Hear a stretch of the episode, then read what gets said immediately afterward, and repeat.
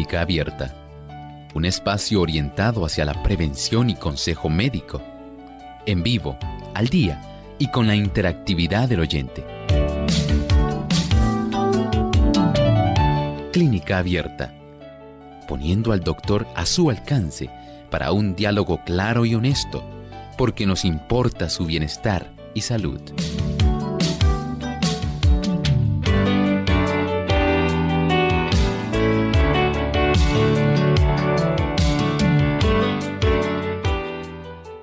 Ha llegado el momento de usted hacer su consulta en nuestro programa de clínica abierta, así que les invitamos a participar llamando a nuestras líneas telefónicas localmente en Puerto Rico, el 787-303-0101, para los Estados Unidos, el 1866-920-9765.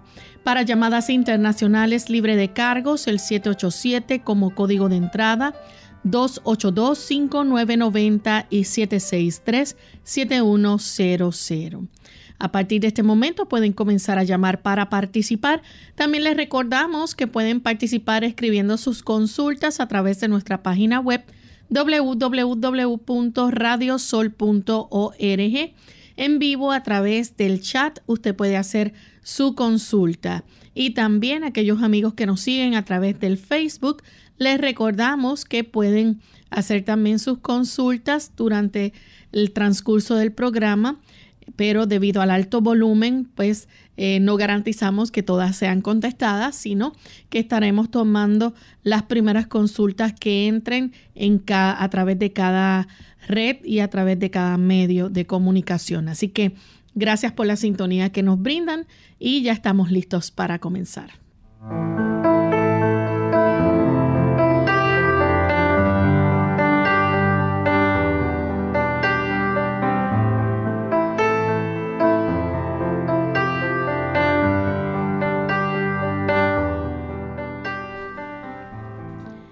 Y es con mucha alegría que nuevamente estamos aquí amigos para compartir en esta hora con cada uno de ustedes, esperando que puedan disfrutar de nuestro programa en el día de hoy.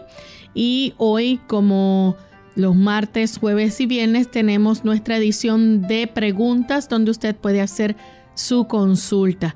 Así que damos una cordial bienvenida a la doctora Esther García, quien estará hoy contestando sus preguntas. Saludos, doctora. Queremos entonces recordar a nuestros amigos que se mantengan escuchando a través del el teléfono cuando vayan a hacer la pregunta. Una vez hagan la pregunta, van a escuchar la contestación de la doctora a través de la radio o donde usted esté sintonizando nuestro programa. Le recordamos que las preguntas eh, deben ser dirigidas directamente, ¿verdad? A lo que eh, usted vaya a preguntar, sea breve, conciso, porque hay muchas otras personas que quieren participar del programa. Así que vamos entonces a recordarles a nuestros amigos que eh, Hoy en nuestra edición de preguntas usted puede participar a través de las líneas telefónicas. Tenemos disponibles nuestra línea en Puerto Rico es local, el 787-303-0101. A los amigos que se encuentran en los Estados Unidos, el 1866 9765. También tenemos el 787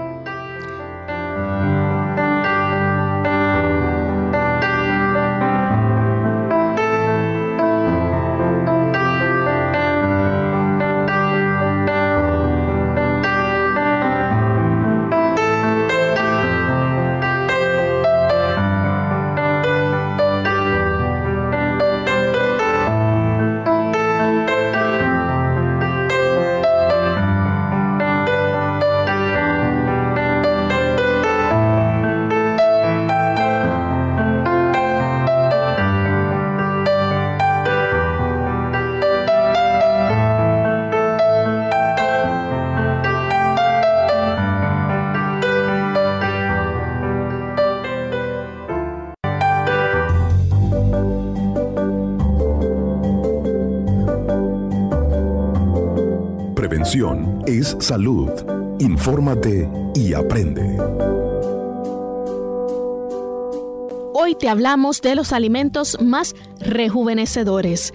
Las semillas de girasol son ricas en ácido fólico, magnesio y disminuyen el riesgo de padecer cáncer. Contienen un 76% de la cantidad diaria recomendada de vitamina E y son una buena fuente de colina, betaína, lignano y ácidos fenólicos, según demuestra un estudio de la Universidad Politécnica de Virginia. Te dan vida. De todos los frutos secos, las pipas de girasol contienen mayor aporte de vitamina E y muchas otras vitaminas por lo que se les considera como un complejo vitalizante y anti-envejecimiento, concluyó la Universidad Politécnica de Virginia. El zinc para mejor cicatrización. La Biblioteca Nacional de Medicina lo clasifica como un metal o también llamado elemento traza esencial porque muy pequeñas cantidades son necesarias para la salud de los seres humanos. En el caso de la piel se aplica para el acné, el envejecimiento y para acelerar la cicatrización de heridas. El selenio contra el cáncer de piel. Este mineral es bueno para las enfermedades del corazón y los vasos sanguíneos, incluyendo los derrames cerebrales y el endurecimiento de las arterias. También se usa en la prevención de diferentes cánceres, incluyendo el cáncer de próstata, de estómago, de pulmón y de la piel.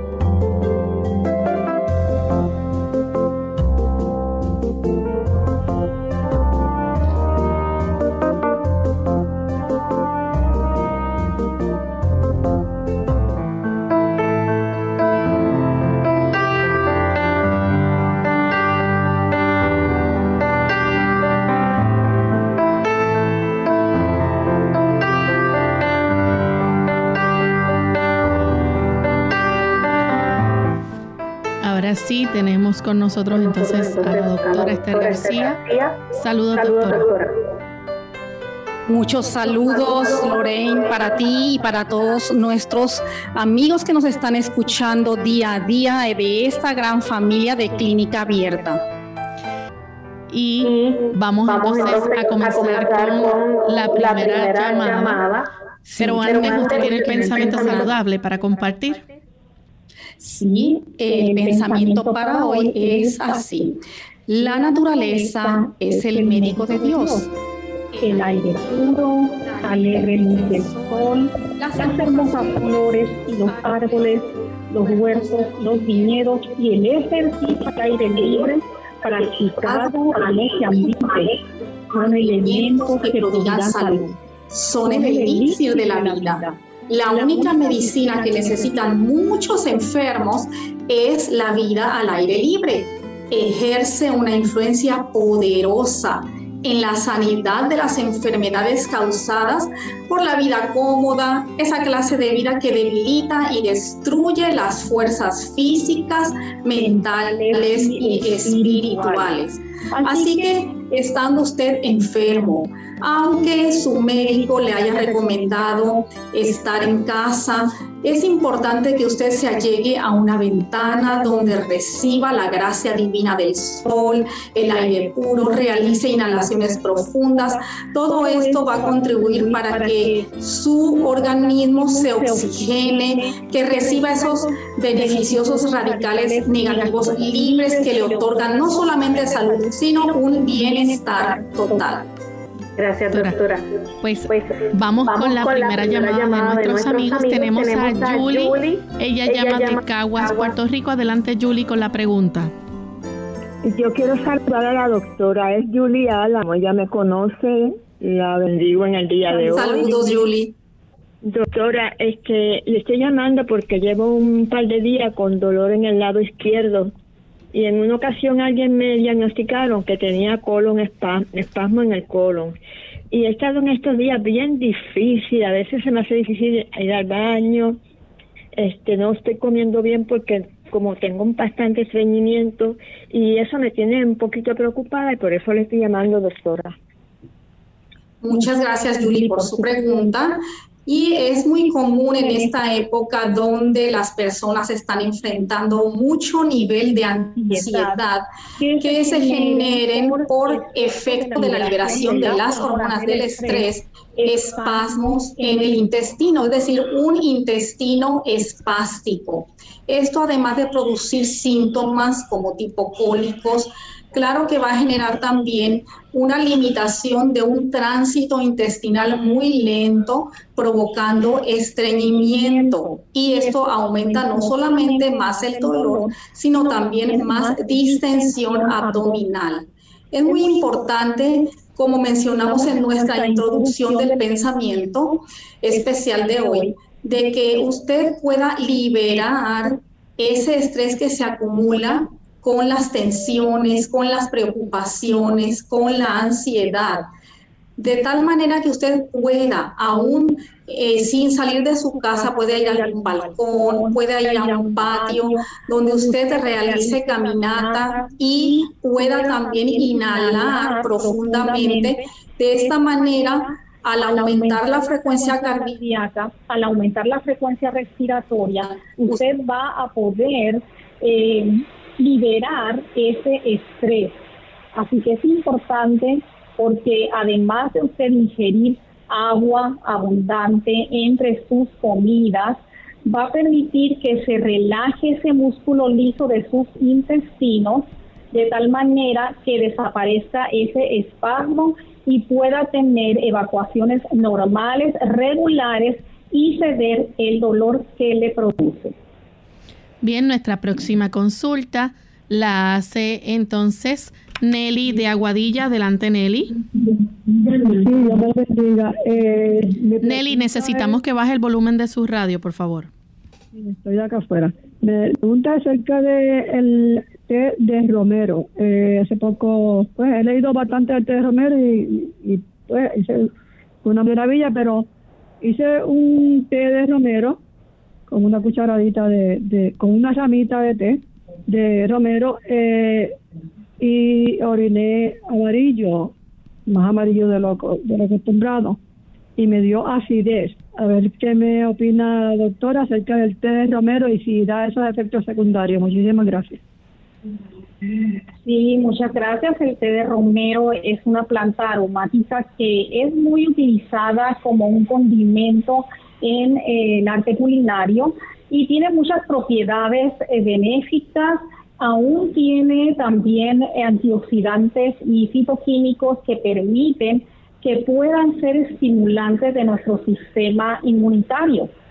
Además, es útil también el romero para que pueda fortalecer la hebra de los cabellos y evitar aún así la pérdida de cabello. Eh, lo que usted menciona en relación a que pudo haberle irritado, pudo haber también provocado un cambio de color en su orina. No, el romero no hace eso. Así que hay que buscar indagar si en esa ocasión que usted se administró por infusión este pues puede estar, eh, haber ese día disminuido su ingesta de líquido para que esa orina pues saliera un tanto concentrada o eh, ingirió algún otro tipo, por ejemplo, puede ser cúrcuma o puede ser también jugo de zanahoria, pueden provocar cambios en la orina o aún suplementos, por ejemplo, de complejo B o diferentes vitaminas del complejo B, B1, la B6, la B12, pueden también provocarle este cambio de coloración en la orina, no así el romero. Tenemos doctora también a través del Facebook a María Irizarri pregunta si el usar bloqueador solar interfiere con la absorción de la vitamina D. Sí, es muy importante eh, ciertamente exponernos a la luz solar. Es uno de los remedios que Dios liberalmente nos ha prodigado no solamente para que nuestro cuerpo pueda sintetizar esta importante hormona que se conoce comúnmente como una vitamina, pero en realidad es una hormona, sino también para favorecer a la integridad y salud de nuestra piel y de todo nuestro sistema en general. Pero el uso de bloqueadores solares, muchas personas, ¿verdad?, eh, los utilizan en el intento de protegerse contra esos rayos ultravioletas que pueden sí causar daños perjudiciales a nuestra piel, especialmente si nosotros nos exponemos a esa radiación entre los horarios de 10 de la mañana a 3 de la tarde. Allí los rayos solares van a estar incidiendo en la capa terrestre de una forma vertical.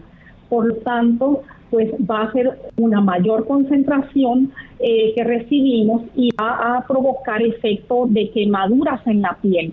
Esa no es la intención.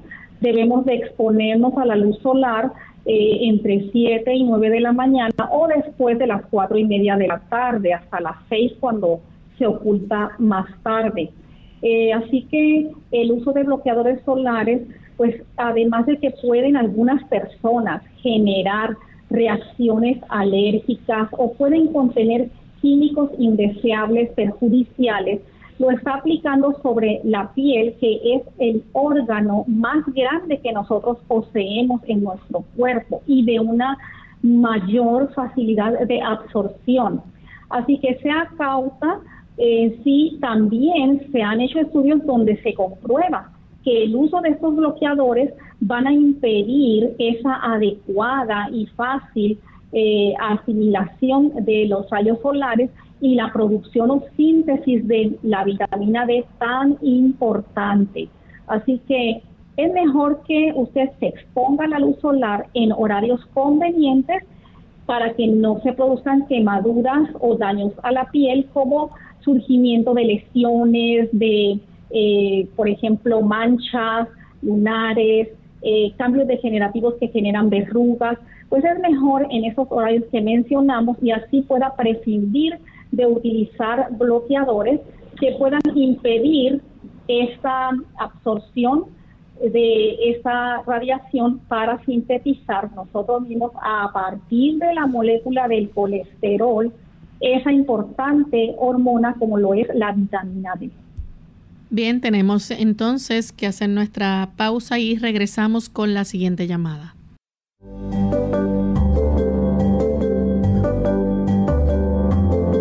Prevención es salud.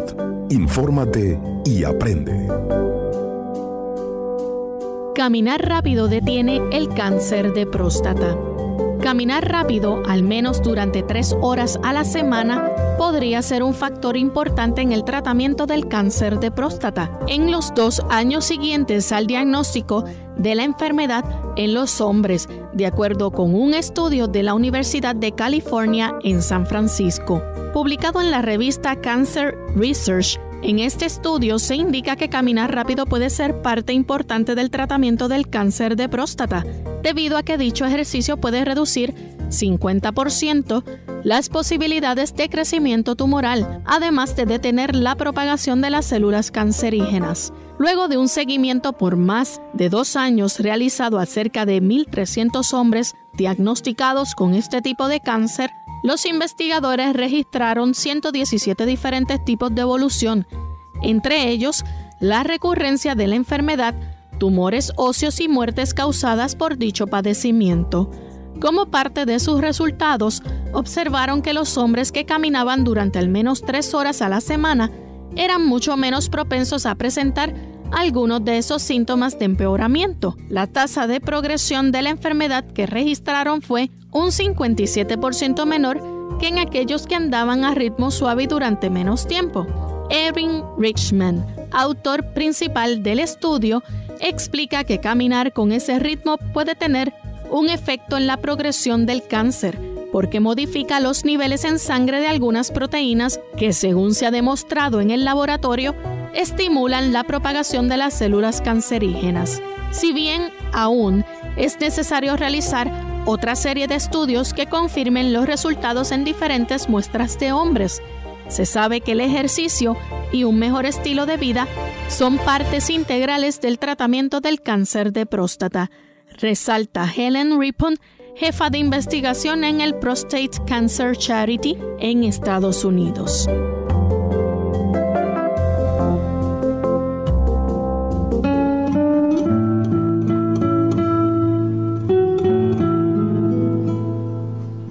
El optimista cree que este mundo es inmejorable. El pesimista teme que así sea.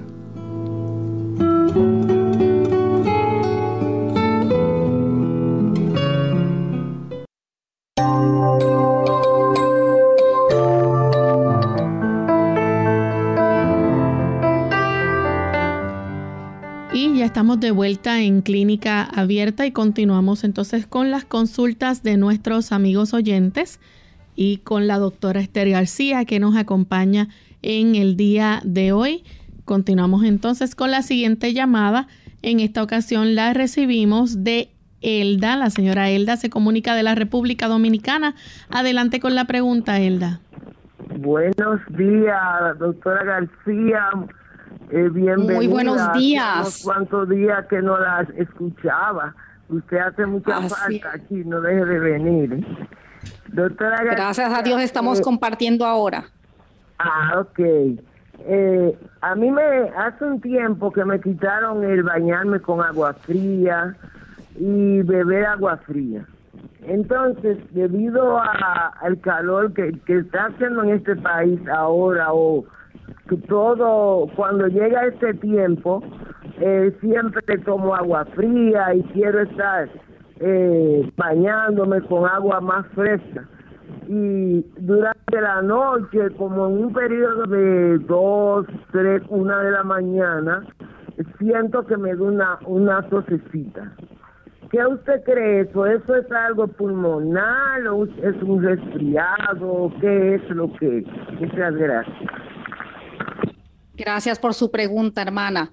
Bueno, si a usted le han recomendado el evitar el bañarse con agua fría, eh, tiene que ser sí por razones, como usted dice, de problemas de su sistema respiratorio. Así que es mejor que siga esas instrucciones y recomendaciones por su médico, pero bien puede hacer también, como usted está mencionando, con agua un poquito eh, fresca, no completamente fría, sino que la mezcle un poco para que debido a ese calor extenuante que hay o que no la deja o no le permite dormir, pues usted pueda recibir ese baño fresco sin que esté fría. Igual el agua no le conviene, aun cuando no tenga ningún problema respiratorio, no conviene nunca tomar o ingerir agua fría porque le va a imponer una carga extra a su sistema digestivo para que tenga que calentarla o entibiarla para que pueda asimilarla. Así que cuando usted le da esa tosecita por la noche, si usted se baña con un bañito fresco, no creo que eso le pueda perjudicar a su sistema respiratorio. Tiene que ver también con condiciones cuando las personas ingieren alimentos tarde por la noche o alimentos que son con una carga fuerte de o concentrada de proteína, alimentos que son irritantes, como que tengan condimentos como pique, pimienta o canela, o que tengan vinagre, o que tengan eh, salsas de tomate o mayonesa, este tipo de condimentos o a veces ajo crudo o cebolla cruda por la noche puede caer pesado y eso le va a generar entonces eh, irritación en su sistema digestivo y reflujo. Así que muchas personas que presentan o desencadenan este reflejo de la tos por la noche o por la mañana, entonces puede ser que esté produciéndose reflujo gastroesofágico que va a irritar esa orofaringe y a provocar esos accesos de tos. Así que evalúe por ese lado coma en horarios más temprano una comida liviana, un pan tostado con una fruta, algo liviano y que sea en horas de 5 de la tarde. Nuestra siguiente consulta la hace María. Ella nos llama desde Lares, Puerto Rico. Adelante, María. Sí, buenos días. Una pregunta. Buenos días. Doctora, ¿qué significa si varias veces uno sale con sangre en la orina en los análisis? Sí, gracias. Muy buena pregunta. Muy, muchas gracias por su pregunta. Esta hematuria benigna se le llama así médicamente. Cuando eh, usted se realiza periódicamente eh, sus exámenes de orina o uri análisis, se reporta en la porción de donde dice sangre trazas o donde ya está microscópicamente cuantificado, normalmente pues tiene que ser cero a una celulita que se puedan escapar, pero a veces son cuatro, cinco, o a veces aparecen de ocho a diez. Y cuando ocurre esto, es importante siempre eh, ordenar un cultivo de orina, porque hay infecciones que pueden estar allí eh, cultivándose en, esa vejiga urinaria y entonces colonizándola y crear eh, esta salida de celulitas rojas o hematíes.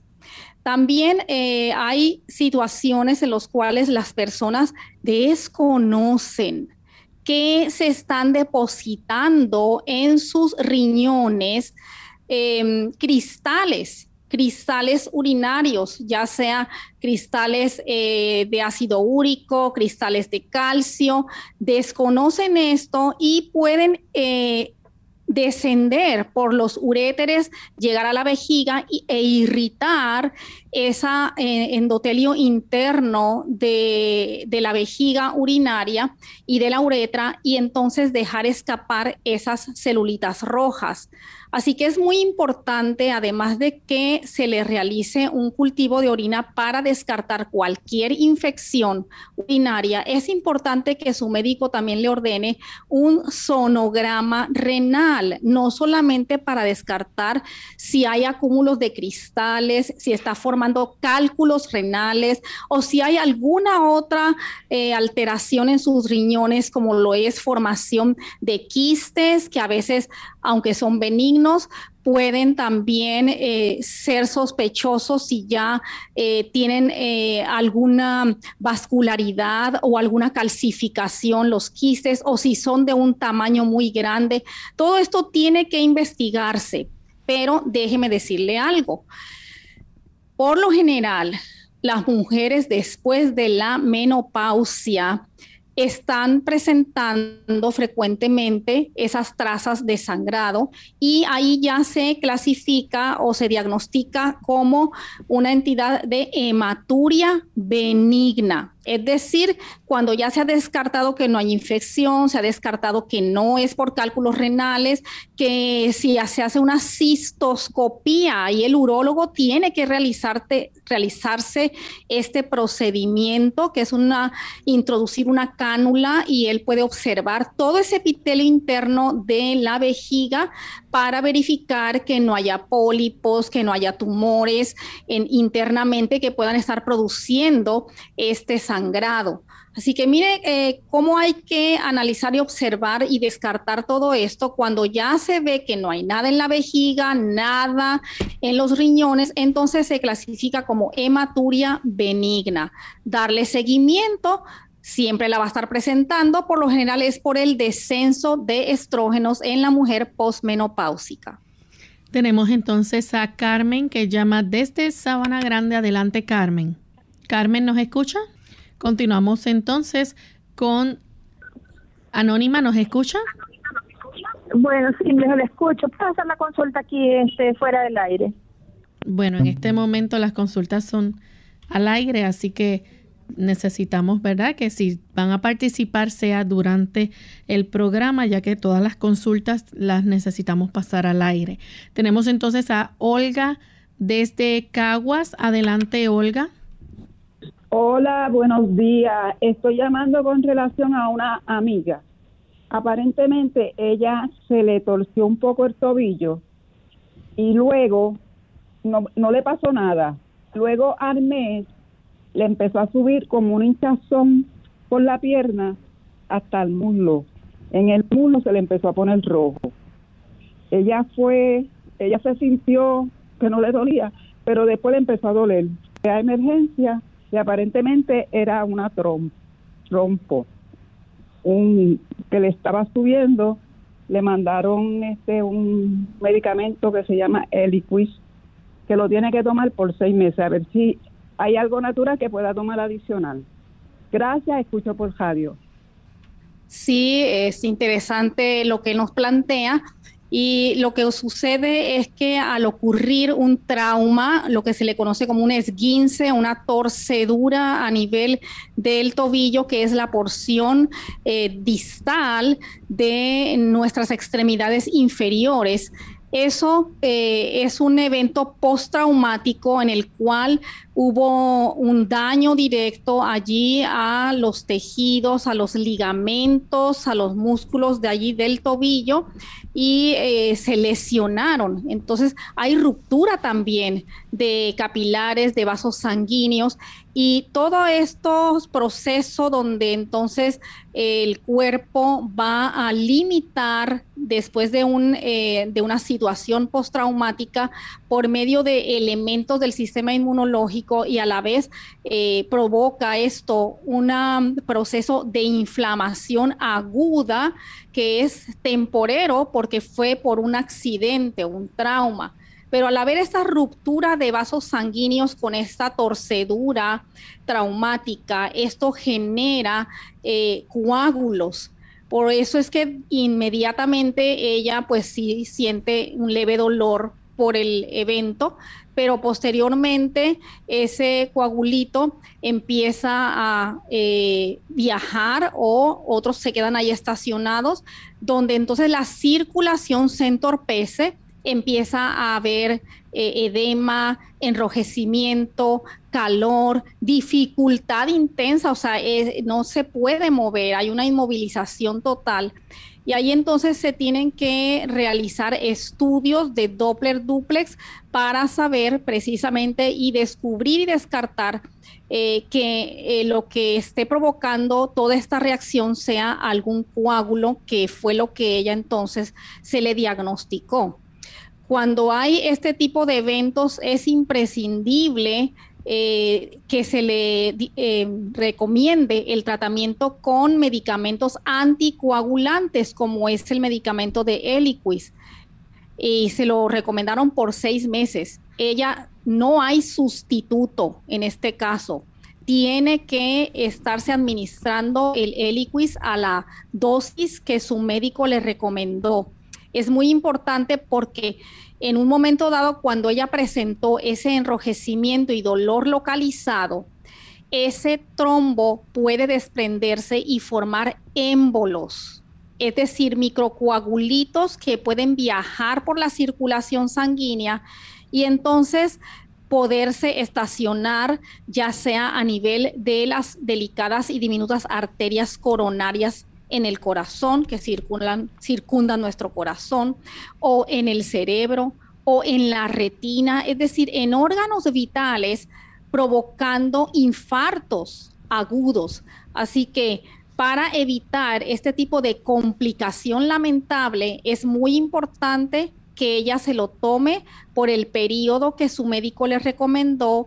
Él periódicamente a la vez le va a estar realizando estudios de, eh, de mm, cómo está su tiempo de sangrado, cómo están los factores de coagulación, tiempo de eh, trombina, de protrombina, eh, también una em, fracción que se llama INR, que le va a decir al médico qué tan diluida está su sangre. Debe de prescindir de consumir alimentos de hojas verde oscuro para impedir que eh, las propiedades de este medicamento hagan su efecto oportuno y no tenga entonces ningún tipo de complicación. Bien, tenemos entonces a Eulalia desde Caguas, Puerto Rico. Adelante, Eulalia. Buenos días, bendiciones. Bendiciones. Lo que le quiero, amén, lo que le quiero plantear a la doctora es, eh, hace apenas una semana me mandó mi médico a hacer unos, unos estudios, me hicieron el estudio de la mano, de las cervicales, tengo las cervicales con situaciones, tengo ocho artritis, tengo eh, todas esas dolencias, una mano ya se me dañó, soy diabética y quisiera ver si ella puede ayudarme con algún medicamento. Muchas gracias, Eloale, por su pregunta. Eh, como ya vemos eh, que usted tiene un historial de diabetes y está comprometiendo el movimiento y eh, la funcionalidad de sus extremidades superiores, especialmente sus manos, como su médico le realizó diferentes estudios también de las cervicales, porque de ahí parten raíces nerviosas que inervan hacia nuestros brazos y todo esto cuando eh, la persona es diabética y no lleva un control adecuado de sus niveles de glucosa en la sangre. Esto va a provocar muchos cambios degenerativos, como usted mencionó, en esos cuerpos vertebrales de, eh, degenerativos eh, como por ejemplo espolones, desgaste de esas vértebras.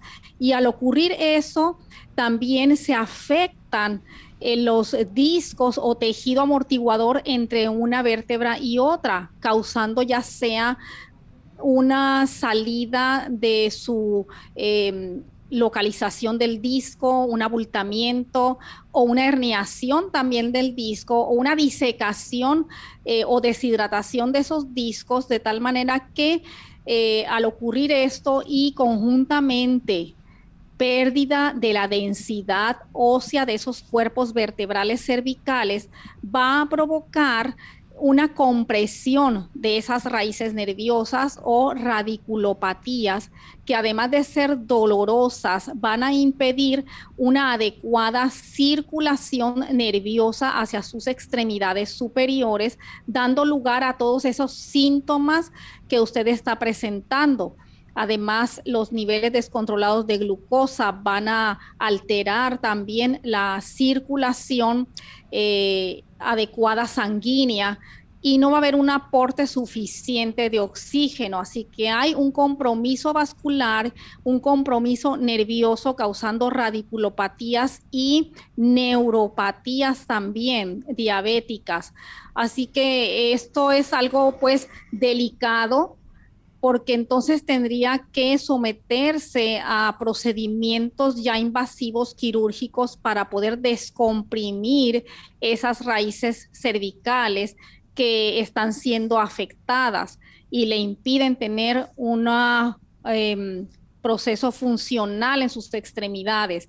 Por otro lado, en tanto y cuanto eh, esto, ¿verdad?, no ocurre como un proceso quirúrgico, usted puede ayudarse, seguramente su médico le ha recomendado eh, tratamientos que ayudan para el dolor que provoca todo esto pero también eh, es recomendable permitir activar de una manera externa su esta inervación o circulación nerviosa y puede hacerlo, por ejemplo, con eh, eh, vía intramuscular, es decir, inyectable de complejo B. puede conseguir el complejo de la vitamina B12, la vitamina B1, la B6. Sería en forma intramuscular porque sería más eficiente para usted porque está presentando todas estas complicaciones. Eh, así que puede administrárselo y también continuar en forma de mantenimiento por vía oral, tanto la B12 como la B1 y la B6. Hacemos nuestra segunda y última pausa. Al regreso continuaremos contestando más preguntas.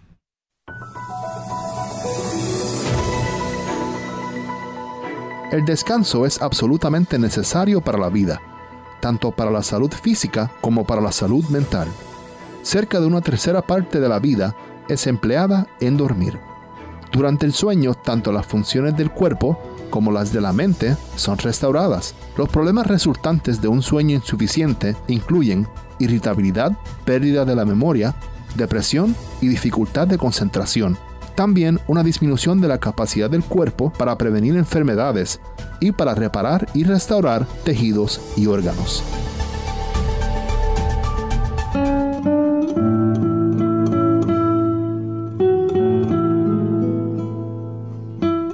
Resentimiento es como tomar veneno y esperar que la otra persona muera.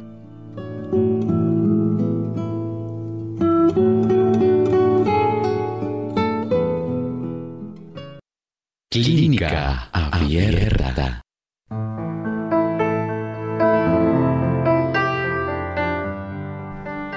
Y ya estamos de vuelta en Clínica Abierta y continuamos contestando consultas. En esta ocasión tenemos a Elena Ramírez de la República Dominicana. Ella pregunta, tiene 57 años y dice que escuchó en las cápsulas eh, de el jugo de limón en dos vasos de agua y tomar en ayunas. ¿Cuál es el beneficio de esto? Muy bien. El limón es un fruto que tiene muchas propiedades, particularmente es concentrado en flavonoides o bioflavonoides y también que son fitoquímicos que tienen propiedades antioxidantes, o sea, es decir, que neutraliza todos esos eh, radicales libres que son sustancias oxidativas que van a contribuir para que en nuestro sistema se desarrollen enfermedades como eh, hipertensión, osteoporosis, diabetes, aumento del colesterol. Así que tiene este conjunto de aporte de bioflavonoides como también una buena y excelente concentración de vitamina C, además de fibra. Así que es muy conveniente porque aunque es un cítrico, contribuye en nuestra sangre para que se mantenga un pH óptimo, un pH que en vez de ser ácido es alcalino. Y eh, e importantísimo también como un diurético excelente, muy bueno para mantener y proteger la salud de nuestros riñones. Así que es excelente ayuda también eh, como eh, un em, que fluya un adelgazador también de la sangre, que fluya mejor nuestra circulación sanguínea, evitando también esa adhesividad de las plaquetas. Así que en una forma, en un índice menor, porque verdad no es un medicamento, pero contribuye para que tengamos una sangre mucho más activa, que pueda ser prácticamente un tipo de depurador sanguíneo. Nos escribe Luisa Hernández de la República Dominicana y pide su apoyo al respecto. Dice que hace unos meses que ha perdido el olfato, se ha realizado una prueba de COVID-19, dio negativo. Luego de la toma de la muestra de la prueba, piensa que perdió el olfato.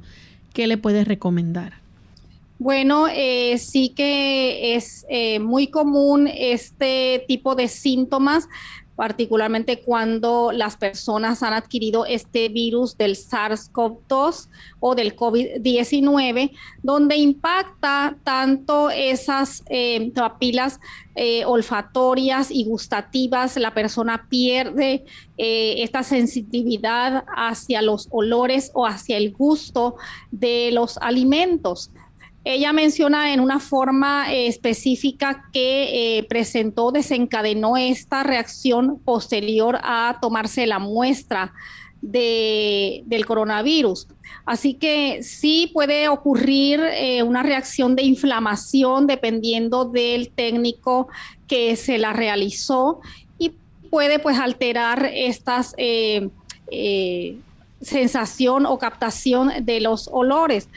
Así que es importante en este caso que pueda ella eh, administrarse vía oral un mineral que es el zinc para que pueda entonces reanudar nuevamente esa sensibilidad de captación de los olores. No sé si tenemos otra consulta a través del chat. Si no, pues entonces vamos a, a contestar a nuestros amigos entonces de el Facebook que tenemos varias consultas también nos está preguntando por aquí, ah, no nos dice de dónde nos escribe, pero eh, sí nos está preguntando. Tenemos a Arislady Espinal, dice que tiene pequeños osteofitos anteriores L4, L5, protusión discal, eh, potero central en L4, S1 le duele mucho las articulaciones y está preguntando con qué se puede ayudar. Sí, estos eh, son cambios que hay degenerativos. Eh, eso significa en términos comunes y comprensibles que son espolones, o sea, neoformaciones óseas que son espiculadas en la parte anterior de esas vértebras lumbares. Y ocurre mucho cuando eh, si la persona, por ejemplo, es diabética o también que eh, ha desarrollado artritis o que ha hecho mucho uso de esa eh, columna, por ejemplo, cargando cosas muy pesadas o doblándose frecuentemente. Eh, eso provoca ese desgaste. El consumo de azúcar también tiene mucho que ver con esas neoformaciones o cambios degenerativos como son los espolones. Así, es muy importante entonces de que eh, prescinda del consumo de azúcares, postres, dulces, eh, pasteles o bizcochos, batidas Todas estas cosas que son concentradas en azúcares debe de evitar, al, igual que aquellos alimentos que son de harinas refinadas o harinas blancas, como el pan blanco, el arroz blanco. Eh, este tipo de, de harinas que son refinadas van a entonces al ingerirlas, su cuerpo las va a transformar en el metabolismo en azúcares concentrados. Y todo esto va a provocar esos cambios óseos que provocan mucho dolor. Así que es importante, además de hacer estos cambios en la dieta, lo que mencionamos con la persona anterior, el tomar agua con limón le va a ayudar para alcalinizar mejor esa sangre. Así que es conveniente que todos los días por lo menos se tome su vasito de 8 onzas con eh, el jugo de un limón para que pueda irse ayudando. Otras em, suplementación que puede ayudarse para evitar esto es, por ejemplo, como el pignogenol o el metilsulfonilmetano y sobre todo evitar el hacer eh, movimientos repetitivos o eh, levantar mucha carga o trabajo pesado. Doctora, también nos escribe Vivian Torres Ramírez. Dice que un MRI del brazo que indique Complete Rotator Cuff Tear, el único remedio es operar o existe posibilidad que eso se regenere.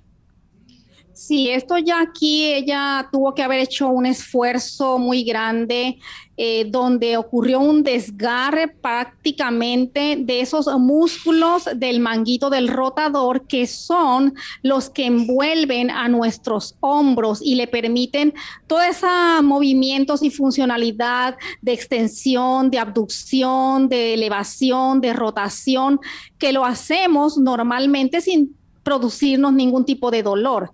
Pero cuando ya hay un desgarre, hay que ver eh, eh, hasta dónde la extensión de ese desgarre, que sí eh, lo describe en un tipo de estudio de imágenes de resonancia magnética como el que ella nos mencionó, porque depende de eso. A veces ocurren desgarres pequeños que simple y sencillamente con hacer ejercicios leves eh, o una simple caminata con un movimiento natural de péndulo de los brazos puede activar la circulación en ese nivel y eh, eh, permitir que cicatrice cuando es un desgarro pequeño, también con hidroterapia, donde va a aplicar eh, agua en contraste aplicación de compresas calientes, por ejemplo, tres minutos y de un hielo o paquete de hielo por un minuto y repetirlo por cinco veces en forma repetitiva,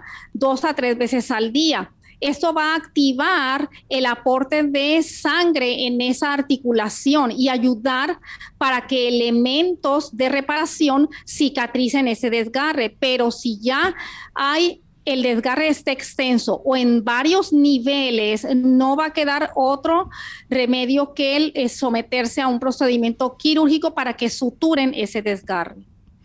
Bien, lamentablemente ya se nos ha acabado el tiempo prácticamente, así que vamos a tratar de contestarle a nuestra, nuestra última consulta. Álvaro Águila es de Nicaragua, tiene 35 años, tiene la bacteria Helicobacter pylori, a veces tiene nerviosismo desesperante. ¿Qué puede hacer? Si la bacteria Helicobacter pylori es una bacteria que eh, recientemente pues está colonizando mucho nuestra cámara gástrica, podemos casi decir que todo el mundo la poseemos, pero no en todo el mundo se coloniza y hace daño. Esto depende de, como él menciona, si él está sometido a mucho estrés, a mucha angustia, esto permite que se desintegre esa mucosa gástrica esa bacteria incursione en diferentes áreas de la cámara gástrica, provocando no solamente eh, irritación aguda, gastritis, sino también puede llegar hasta producir em, úlceras y hasta cáncer. O sea que es muy importante poder el manejar ese estrés porque le va a estar generando mucha acidez y, esa bacteria va a seguir colonizándole.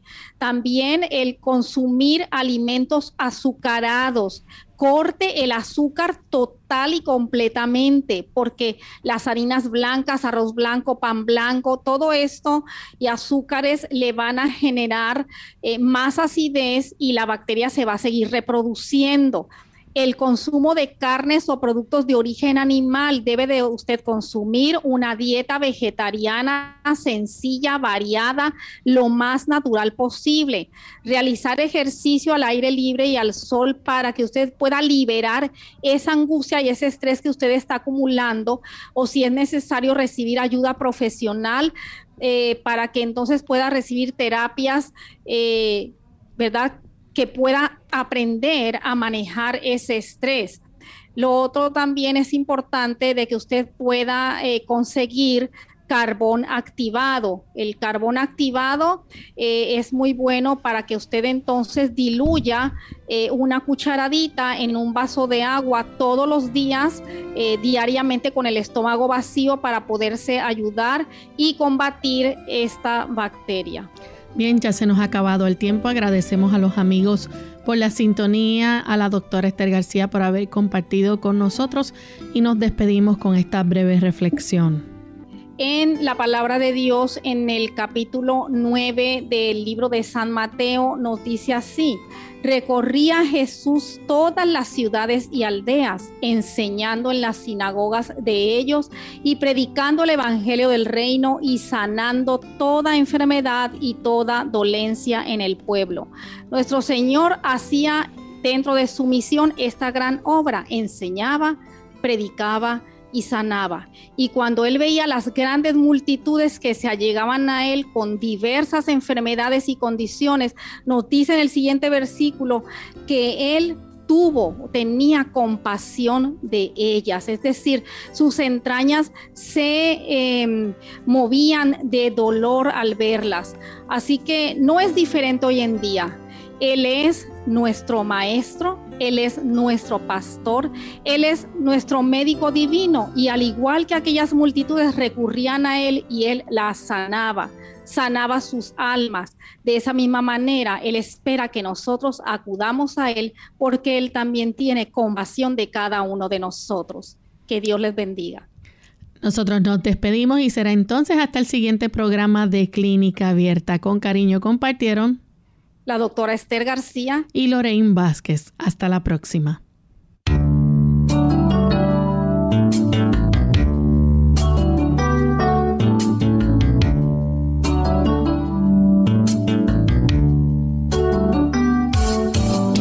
Clínica abierta. No es nuestra intención sustituir el diagnóstico médico. Antes de poner en práctica cualquier consejo brindado, en este programa, usted debe consultar con su médico. Hasta la próxima.